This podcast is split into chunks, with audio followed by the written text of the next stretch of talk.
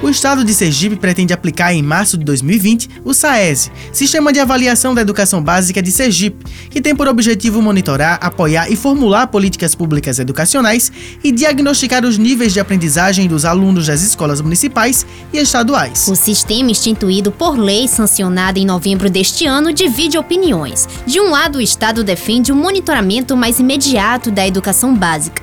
Do outro, pesquisadores e sindicatos se posicionam de modo crítico ao método da avaliação. Neste podcast, você vai entender os diversos pontos de vista sobre o assunto. Eu sou Abel Serafim. E eu sou a Irana Lopes. Este podcast é uma produção da disciplina Jornalismo Integrado 2, sob orientação da professora Talita Deda. A edição é de Cleiton Cavalcante. Para contextualizar, o governo federal realiza desde 1990 avaliações da educação básica. A ideia, em resumo, é mensurar a qualidade do ensino e fornecer informações aos municípios e estados para melhorar e formular políticas educacionais. Com o desempenho das escolas, é possível calcular o índice de desenvolvimento da educação básica, que varia entre 0 e 10. No mesmo passo do sistema federal, foram surgindo modelos de avaliação nos demais estados. O Ceará, que é um dos pioneiros nesse sistema, inspirou o SAESE. Em 1992, o estado lançou o Sistema Permanente de Avaliação da Educação Básica do Ceará.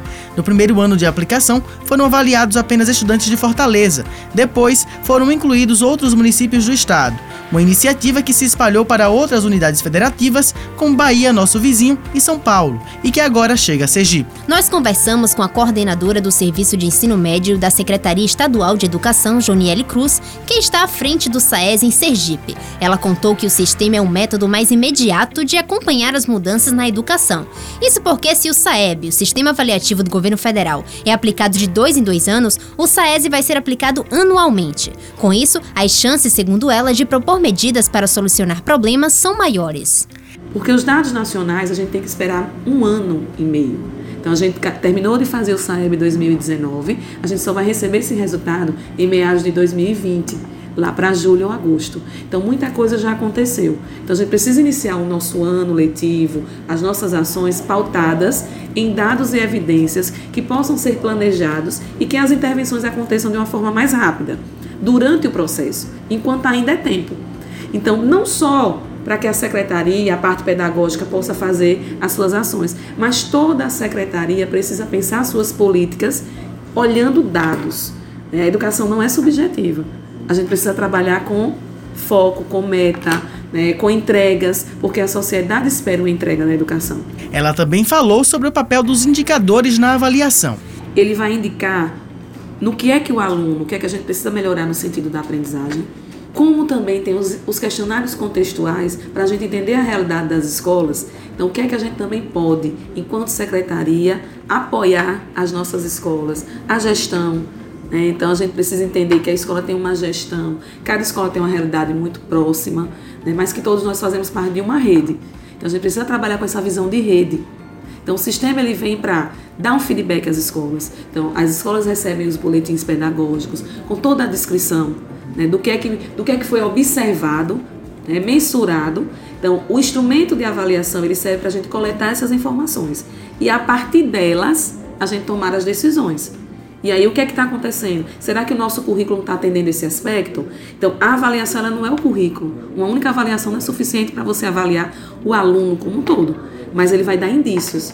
Se ele é uma parte desse currículo que está sendo trabalhada e a gente olhar essa parte e perceber onde é que a gente precisa melhorar, ele vem para qualificar o processo. Por ser interlocutora do INEP em Sergipe, Joniele acredita que os dados são instrumentos importantes para pensar políticas públicas. Eu estou, enquanto interlocutora do INEP, desde o ano 2007, e é uma, uma luta. Dizer, gente, é importante a gente ter algo nosso, é, para que a gente não pense de forma aleatória. É, todo planejamento tem que estar embasado em dados e evidências, porque só assim a gente tem como acompanhar. Como é que você atinge metas se você não tiver um instrumento de acompanhamento e monitoramento para isso?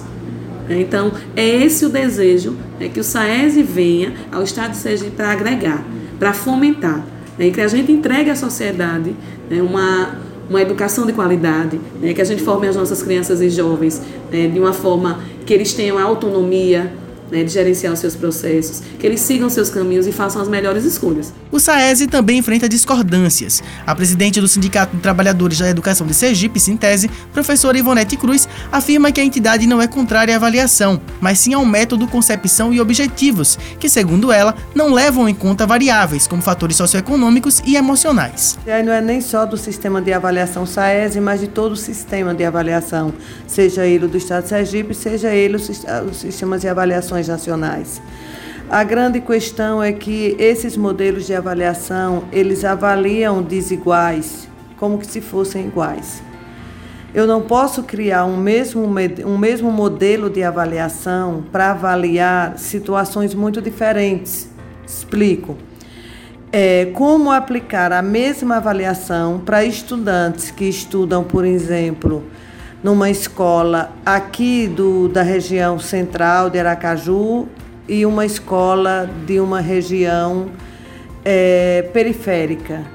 Digo que não se pode utilizar-se do mesmo critério porque as, a, a, o tipo de vida, as condições de vida, a realidade dos estudantes das escolas, elas variam de acordo de onde elas estão localizadas, inclusive na questão socioeconômica. A segunda questão, fazer a avaliação de, dois, de, duas, de duas áreas do conhecimento, sem levar em conta a conjuntura, o contexto em que a escola está inserida, não atende a nenhum não atende ao objetivo, que é o terceiro ponto discordante. Porque qual é o terceiro ponto de discordância? Avaliar é para diagnosticar. Então, eu, quando eu avalio meus alunos, quando eu avalio um, um, trabalho, por exemplo, você na questão jornalista, você vai avaliar o seu trabalho, você avalia na qual perspectiva? Eu vou avaliar para ver se está. para chegar a um diagnóstico. E, e a partir do diagnóstico em que eu chegue, eu vou rever as minhas, as minhas práticas, as minhas ações, a minha forma de trabalhar.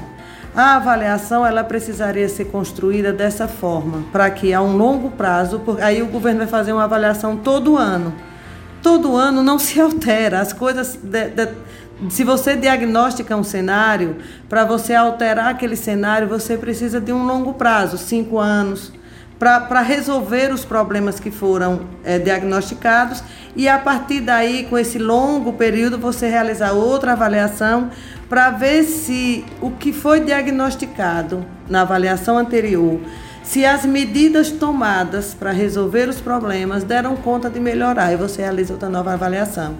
Só que o governo quer avaliar todo ano. E avaliar todo ano sem resolver os problemas que já estão diagnosticados, porque assim, de que adianta avaliar se os problemas que já existem não forem superados. Para a presidente do Sintese, a melhor avaliação seria sistêmica. De um prazo entre uma e outra, de pelo menos aí uns 5, 10 anos. Porque, por exemplo, você faz uma avaliação do sistema, você avalia como é que as escolas estão estruturadas. Você avalia qual é a, quais são as condições de trabalho. Você avalia qual é, a, qual é o grau de formação inicial e continuada dos professores. Você avalia qual é a realidade socioeconômica dos estudantes, de, de, que, de que situação socioeconômica eles vivem para, portanto, garantir a aprendizagem ou não. Você avalia um conjunto de coisas que fazem parte do sistema.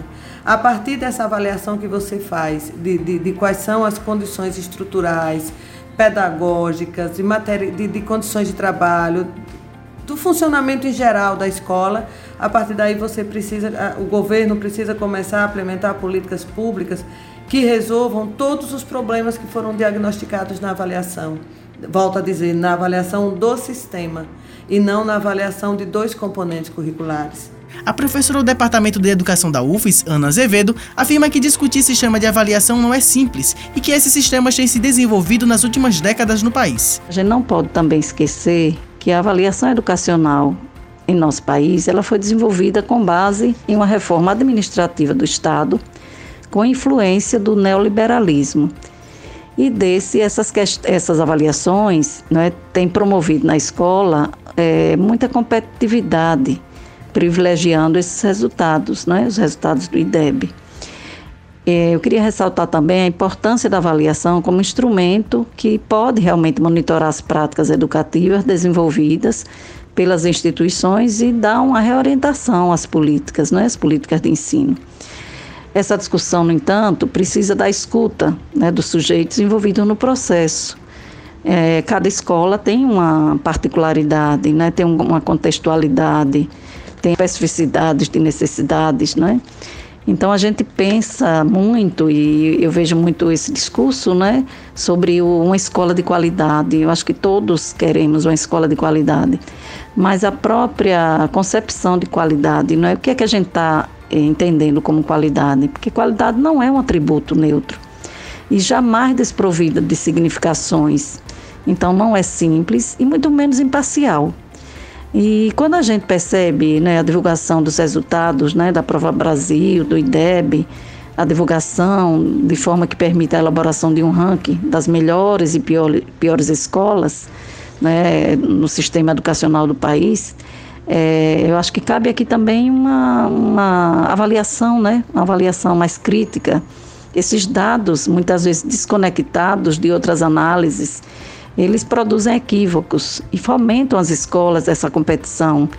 É, e muito é, distanciando-se, às vezes, de um, de um estudo criterioso das instituições, né? de um estudo detalhado, consubstanciado e principalmente da sua particular realidade. A professora também ressalta que os contextos em que as escolas estão inseridas muitas vezes não fazem parte das variáveis da avaliação. Eu entendo que os processos de avaliação da educação básica implantados no Brasil, historicamente, têm desconsiderado variáveis fundamentais para dimensionar a qualidade da educação que tem sido ofertada.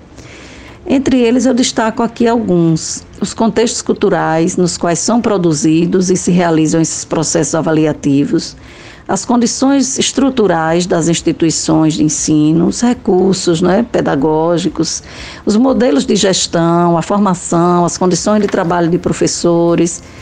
A, essencialmente, eu acho que a condição socioeconômica dessa clientela, né, esses alunos, qual é o perfil desses alunos que a gente tem nessas comunidades, né, nesse viés da, do desafio de uma escola pública. E os governos estaduais, eles desenvolvem sistemas próprios de avaliação, muitas vezes sem considerar essas variáveis, né? O coordenador do Núcleo de Inteligência do Todos pela Educação, Caio Sato, afirma que a iniciativa de criar um sistema de avaliação costuma ser cara, porque envolve vários processos, como diagramação, impressão e distribuição, porém traz dados que o Sistema Nacional não consegue dar conta, como os currículos subnacionais. Uma vez que esse sistema federal ele traz apenas um recorte parcial, muitos estados e até mesmo alguns municípios constroem o seu próprio sistema para que essa prova reflita de forma melhor e mais precisa o que o seu próprio currículo é, é, configura ou, ou declara ser importante para a aprendizagem naquele local.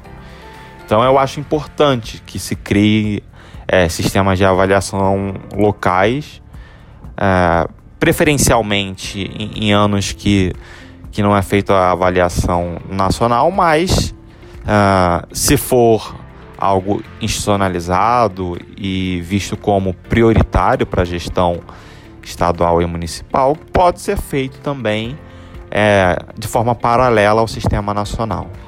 Eu acho importante que o Estado tenha o seu próprio sistema, para que eles consigam é, de novo, ter esse acompanhamento mais contínuo da aprendizagem, construir uma boa série histórica para monitorar o que os estudantes estão aprendendo ano a ano, uh, para também ter a, essa maior aderência à realidade local uh, e ter essa arquitetura de avaliação é, mais eficiente para a gestão. Então, acho que eu, eu citaria esse, esses três pontos como os maiores benefícios de ter um sistema próprio.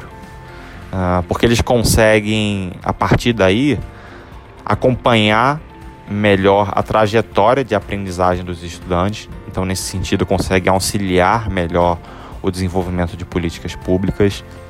A partir também de um sistema próprio avaliativo, mais aderente à sua realidade local, mais contínuo, uh, você consegue identificar melhor também as fragilidades, as desigualdades, as boas práticas e os fatores relacionados à aprendizagem. Então você consegue construir, é, a partir de, desses grandes insumos, políticas públicas melhores no fim, das, no fim das contas. em alguns casos, quando for necessário, políticas públicas mais focalizadas, mais eficientes. E depois de ouvir todas essas opiniões, qual é a sua? Compartilhe com colegas, amigos e ajude a ampliar o debate que atinge a todos nós.